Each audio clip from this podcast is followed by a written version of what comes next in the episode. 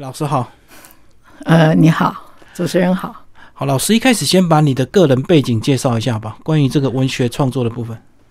呃，我其实呃一直没有离开文字工作。嗯，那当初呢，呃，想要写这一系列呢，我觉得也是基于一个偶然。那因为我自己日常生活中跟这个小朋友的这个语文教学接触了很久，嗯。那对这部分是呃非常熟悉，呃，尤其现在渐渐进入一个图像观察的世界，所以很显然的，普遍看起来大家文字的能力啊都越来这个越疏离，对，所以我想说，是不是能够从生活中、从观察中，然后让文字呢？其实它没有那么难，就是跟生活结合。所以后来我想了写这一系列的文字。嗯所以老师是本来就在学校教作文嘛。呃，我在教书，但是倒不是教作文。嗯那因为我自己也一直从事文字创作，呃，写了很多的这个，也出了一些绘本。嗯然后主要最早的时候是从事散文创作，那对文字因为不陌生，所以很自然的啊，就是呃很关注这个领域。嗯嗯嗯。那为什么最近会有这一系列的一个企划？其实这本绘本呢是一系列，今天的是先出版两本，后面还会有再出版，对不对？对，那这一系列其实真的也是偶然，因为这个问题啊，呃，看着孩子成长，看着文字越来越与生活疏离，呃，我心中一直在想，那我自己是一个文字爱好者，所以我一直在想说，怎么样可以把这个文字跟生活结合。其实很早以来，我想所有的观众朋友啊，嗯，大家都知道，我们一看所谓的作文教法，你看到的就是作文大全。对，然后看到的是作文教学指引，嗯然后里面给了你一堆方法，哎，可是呢，这么多的方法，当你要用的时候，那个方法其实你不熟悉，它对你是很局限的。就忘光光了。哎，对，那因为我们生活中，你看每个人都会讲话，每个人都会写字，嗯，可是为什么一叫你真正的完成一个东西的时候，你就开始非常拘束，不知道要怎么下笔？嗯哎，其实有一句话叫做“我手写我口”，就是把你说的话写出来。哎，所以我就是从这样子之后开始，我想说，哎，是不是可以打破我们对作文教学一定要有作文大全，一定要有作文教学指引，然后告诉你要复叠、要排比，嗯，呃，要这个呃什么模拟，然后呢要映衬，然后等等等的，没错，那都是方法。可是没有人是因为先会了方法，哎，这个才开始写作的。所以我在序里面我特别有写啊，对，就说每个人都会唱歌。你看小孩一出生，他咿咿呀呀，他就会有声音出来。那我们每个人一定都是先学会涂鸦，对，你才开始会画画的嗯嗯，哎，那我们学任何的语文也都是，没有人教你，没有妈妈教他的孩子说这是主词，这是动词，这是受词，这是不语，你一定要先讲了主词，然后哒哒哒，没有人是这样子的。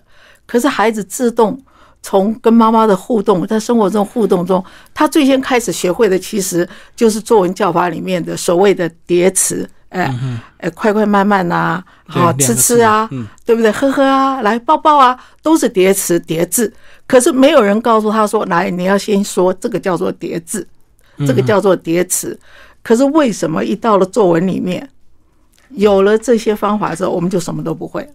哦，所以我们应该先累积到一定的这个经验跟程度之后，再回头去找方法。我觉得语言要活泼的，嗯嗯，那所有的方法呢，都是后来告诉你，哎，这个东西怎么样会修饰，会让它更好，嗯，哎，所以就像我们拉胚也是一样，先有粗胚出来，对，粗胚出来之后，它已经成型了。现在我们要让它更精致，所以你可以创作，你可以可能从这里可以压扁，可以从哪个角度啊把它穿透。嗯，我觉得应该是这样子的。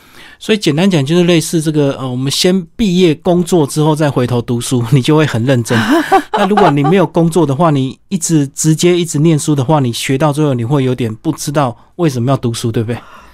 对，就是有了你不会用，哎，你可能在库存里面你存了很多东西，嗯，不知道怎么用。对，其实没有那么难，哎，就是把你想要说的，你就是说出来，说不好没关系，哎，日后再修。当修的时候，你一次又一次，然后你从里面你会学出，哦，我日后下笔的时候，我其实开始我就可以，哎，怎么样布局？嗯嗯嗯，从实物中慢慢回头找理论。好，那这本书呢，就是教你怎么开始动笔去创作、去写作文。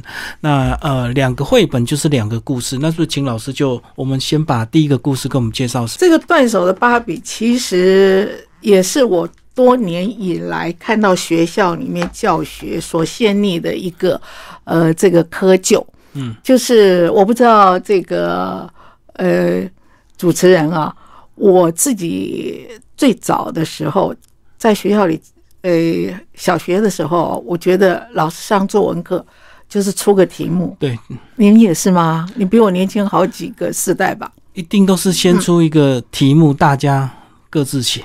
对，呃，上作文课变成一个，诶，怎么讲呢？就是老师在黑板上写一个题目，然后就没事了，然后小朋友在下面完全没有热身。哎，我们运动我们都要先有个热身，哎，哎，先要有个对话，哎，我们完全没有。就是比如今天我想要写人物，呃，我印象中，呃，几乎啊，在我那个世代，所有人写的题目大概不出写人物，就是老师出个题目叫做“我的爸爸”或我的妈妈啊，讲，我的妈妈。嗯，哎，今天如果要写物，你就写我的书包、对，我的铅笔盒，嗯。啊，大家就开始在那里像挤牙膏一样对用力挤，用力挤，我完全没有热身，嗯哎，所以每个人写出来都是，呃，爸爸妈妈都一样的，是不是？我的妈妈啊很辛苦啊，然后早上做什么，中午做什么，晚上做什么大，同小异。对，都大同小异。嗯哎，好，作文题目一点创意都没有，是，所以我在想说，第一个可不可以先打掉这个部分？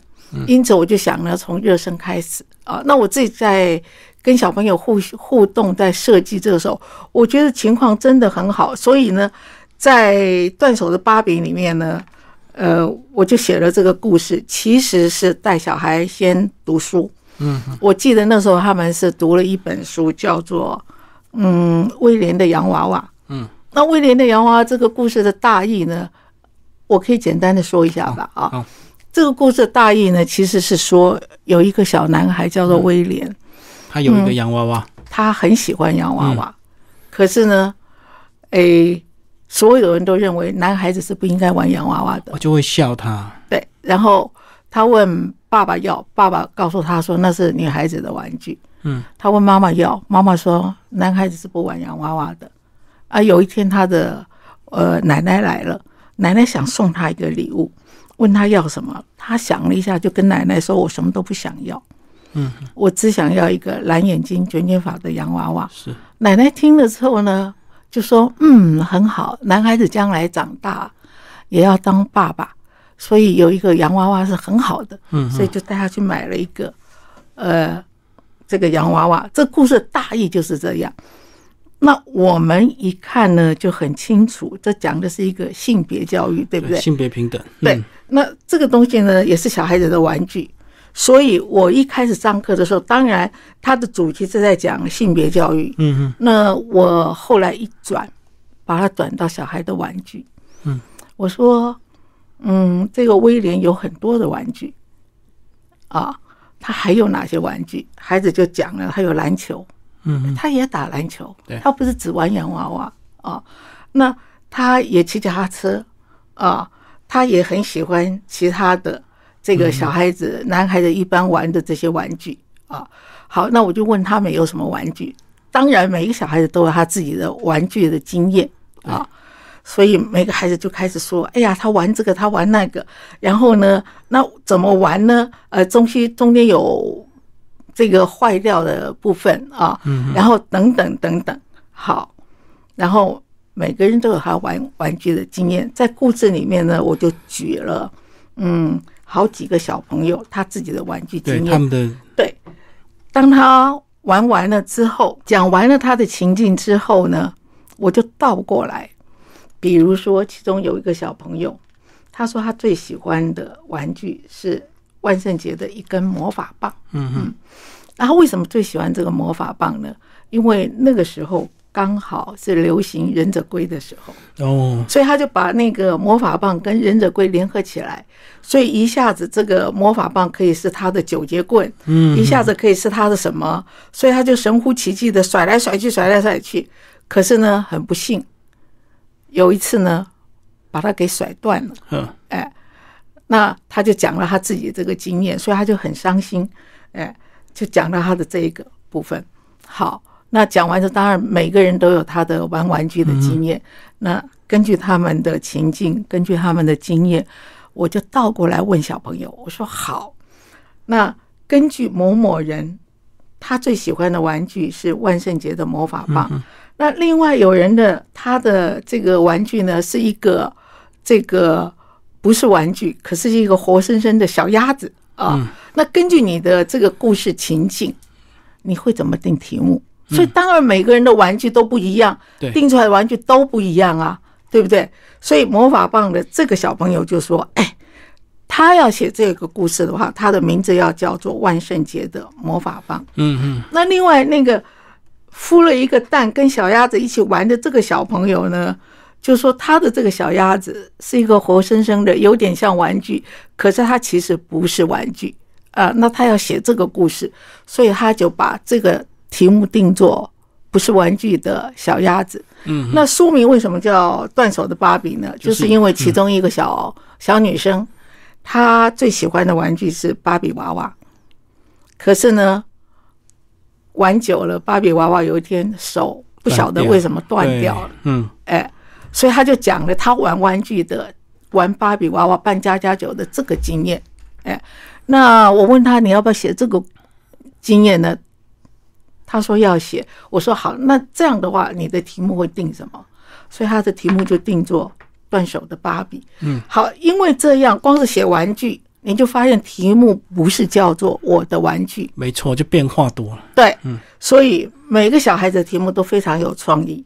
这个题目是老师出不出来的，你不可能出个题目叫孩子写，哎，这个不是玩具的小鸭子，对啊，嗯。哎，你也不可能出。今天我们写个题目叫做断手的芭比，可是这么有创意的题目，在统一命题的情形之下，它可能就被牺牲掉了，哎，对，所以我就觉得，我们其实就说我手写写我口，他是写他最熟悉的东西，我们不要抹杀这个部分，先让这个地方活泼起来。嗯，倒过来，他要从他的情境里面抓重点，对，题目就出来了。就是刚刚老师讲的，其实创作之前是需要热身，就跟我们运动要热身。可是，在创作之前，如果你不让小朋友激发他的灵感跟想象，大家叽里呱啦乱讲一通的话，其实有时候你直接出好主题叫大家写，大家都不知道怎么写。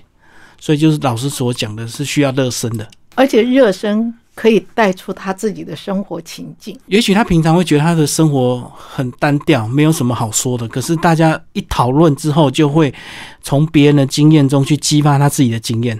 所以每个人的故事就不一样，甚至有人他的玩具是他的爸爸。啊，是对对对对，你说玩玩具，男生玩的玩具铁定跟女生玩的玩具是不一样的对。哎，那每个人的家庭的情这个气氛情境不同，没错，所以一定也带出来的是不一样的。嗯哎，所以呢，像这个断手的芭比，男生绝对不玩的。对所以你出了这个题目，男生全部都不知道。嗯要怎么写。我还记得有这么一个情境啊，在班上里面发生，就是，嗯，我给他们读威廉的洋娃娃，嗯，你知道，刚才我已经讲过这个威廉的洋娃娃的故事的大意了。那读完之后呢，四年级的男生直接把那个书合上，然后就很用力的放在一边，然后脱口而出就说：“哦，好无聊哦啊，这个诶，威廉本来就是，嗯，他们有一个说辞叫做什么？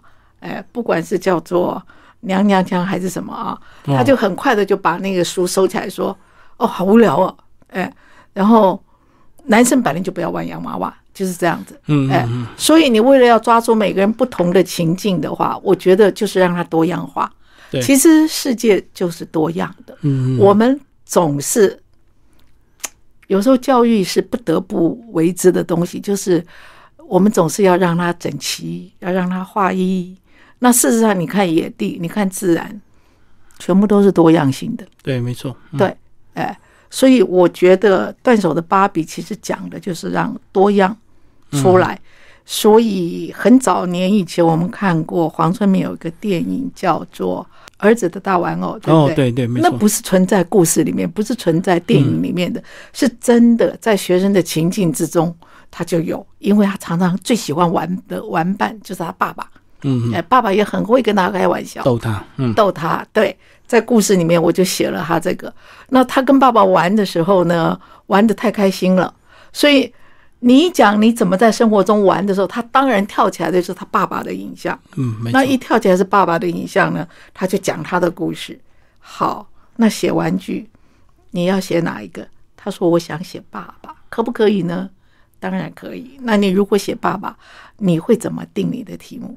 所以他就根据他的内容，然后呢去定了他的一个题目，对不对？所以有小朋友自己刻字化他们自己的主题就对，而不是过去传统让老师定好一个主题，大家就动手开始写。是，嗯哎、是。所以这是第一本绘本的一个内容，非常有趣啊。好，那我们请老师来介绍第二本。第二本是想写好故事的小贝。这这个故事虽然这个两个主角很简单，可是我觉得蛮有意思的。就是如果真的是你不知道怎么写作的话，其实，在他们两个经历的过程，就很适合引导出原来生活的一个小小的细节，也可以带出一大串的故事。帮我们介绍这个想写好故事的小贝。这一系列的故事里面啊，嗯，我其实总结了第一个怎么样串联，嗯怎么样想象啊，然后发挥孩子的串联和情境中啊，这个你自己把它诶连接，然后扩张你相同的情境。那断手的芭比呢，是怎么样颠覆你传统的这个题目？没错啊嗯，那再来呢？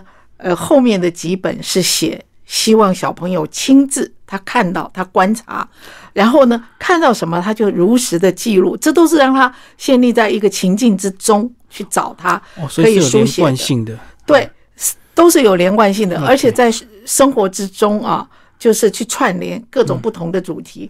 那想想写好故事的小贝呢，其实是我们生活中最常发生的嗯嗯，事情，就是，诶，通常大人都是写个题目在黑板上，孩子就要去完成，可是他的情意完全没有被打开，哎对，那这种情形之下，他就觉得写作文是一件非常痛苦的事，嗯。所以里面呢，我就用了两个小朋友，哎，那这两个小朋友呢，一个就是很会写作文的，嗯。哎，他可以这个呃无尽的发挥他的想象，发挥他的创意，把所有他经历过的东西呢啊看到的，然后跟他的生活经验结合。可是更大多数的小朋友是碰到一个题目，他就在那里发呆，嗯，这个呃捻头发也好，抠指甲也好，啊，大人气的要死，可是他其实苦恼的不得了，对。他不知道怎么下笔，所以就透过这两个小朋友他们互相的串联，那就完成了这样的一个故事。所以最后呢，这个题目呢也是非常不同于我们一般，比如说他这个是两个小朋友出去旅游嘛，嗯那我们一般如果老师或者大人爸爸妈妈要出这个题目的话，怎么出？一我的假日或我的星期天，再不然就是写 对。呃这个郊游，对，一定是这样，对不对？好，可是这个小朋友呢，写了之后呢，诶，其中一个小朋友写的是他的呃迷航记，因为他观察到了蝴蝶，诶，蝴蝶在迁徙中的时候呢，它其实我们在诶日常记录中我们就观察到，嗯，诶，比如说每年的这个阳明山青斑蝶大发生的时候，就有很多这个研究蝴蝶的这个朋友会去在蝴蝶的翅膀上，呃，注记号编码标。记，嗯，可是真的在日本那边，他们就有捕捉到台湾这边标记的这个 NT，所以就发现说，哎，蝴蝶它真的这么薄弱的翅膀，它可以飞越这么远的。对，哎，所以小朋友他们在出去玩的时候呢，就看到这个蝴蝶可以飞到二十几层楼高。嗯啊，所以他就想到他自己的迷航的经验，所以就把这个东西结合起来。那那个最不会写作文的这个小朋友呢，比较没有想象力跟观察力。对，嗯，他就如实去叙述他的一路怎么样记录，所以他的题目定出来叫做《二十层楼高的蝴蝶》。嗯，其实这个故事的背景啊，呃，是呃他的原发啊，就是创作的背后是我在香港书展的时候。嗯面对香港的小朋友，那那个时候我就住在，嗯，这个呃香港他们的这个饭店就是在二十层楼高，哎，那我就站在二十层楼高往外面看，外面就是他们的海域。啊，真的是这个工程正在动工，然后你看到的各种的器械啊，架高的，可是你在旅社里面那个，哎。这个后玻璃挡风，呃，这个隔音玻璃里面，你完全听不到声音。嗯，哎，外面轰轰烈烈，可是里面安静无比。但是真的是蝴蝶就一直往上飞，那不是单一靠着它的翅膀的。嗯，有气流，对，跟着气流，有一条我们看不见的路，在空中到处都是。嗯嗯，哎，所以最早的原发呢？其实是我在那边站在二十层楼高看着外面的世界的时候，我就觉得这么沸腾的一个世界，呃，为什么我们的小朋友要写他的交友的时候就写得干干巴巴的？所以我就想好用这两个小朋友他们互相的对话，嗯，先引发出来。所以其实从那个二十层楼高看到蝴蝶在这个呃。飞动啊，其实就可以延伸出蝴蝶的种类，包括它迁移为什么迁移，以及它迁移的原因。讲这个也是后来这个我们的小贝终于被开窍了。所以故事里面其实有很多的细节，对，哎，那在这里我们没有办法逐一细说啊。所以讲到了迁徙啦，那蝴蝶会飞到二十层楼高，你可以发挥任何你的想象，有可能它是逃命。对不对？有可能它是迁徙，但是有没有迷途的呢？当然也有可能，因为风这么大，对对不对啊？好，那它为什么蝴蝶一飞要飞这么高？我们也知道，这个在自然界里面优胜劣败的时候啊，嗯，呃。他们也有一个在交配的时候会有一个竞呃这个竞争，对不对？所以努力飞高，其实他们体力的一种训练，这像不像我们的常常在运动中的这个重训啊？是不是啊？所以其实呃都可以连接的。嗯嗯嗯嗯。所以老师，你这两本绘本是建议给小朋友自己读吗？呃，我在我的序言里面有特别讲啊，这本书其实如果老师读完了之后，你就知道你的整个教学过程都在里面了。嗯哼，嗯，你其实可以知道，你开始就按照书里的故事，你怎么去导引，所以它可以当做老师的一个教学指引。嗯，好，那可不可以当做爸爸妈妈？对孩子的一个启发，当然可以。你看了之后，你就知道，其实我们成科的那个教学方式是不可以，是不必一直这样去承袭的。对，哎，所以你也有了新的观念。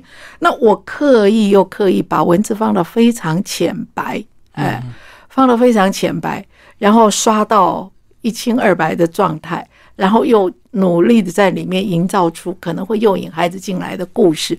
其实。我更希望就是孩子他自己会读，他自己读懂了，他不见得，呃，当然写作文啊是学校里面呃可能必要的一个呃一个一个科目一科，对不对？但是我觉得更多的孩子可能在这里启发的是他未来的创作，嗯嗯嗯，对不对？观察是可以用在别的地方，不一定在写作上。对对，生活的观察，嗯，可能这里面有很多孩子长大，他对文字很有兴趣。哎，他可以变成一个文字创作者。对，他从这里去发现他的题目，他可以活泼化，他的情境，他可以自己这个在里面呢去发挥连接、发挥扩张。哎，所以在这里面，之所以把文字刷到这么浅白，我是希望对家长、对老师，当然对孩子，哎，老师有他教学的作用。对，哎，爸爸妈妈呢，他。也可以用比较活泼的方式看待，不管是孩子写日记或者等等，那对孩子来说，更是他自己直接的启迪。嗯，所以是各方面都这个呃兼具到了。好，谢谢林佛老师为大家介绍他的两本最新的一个绘本，映科文学出版，谢谢。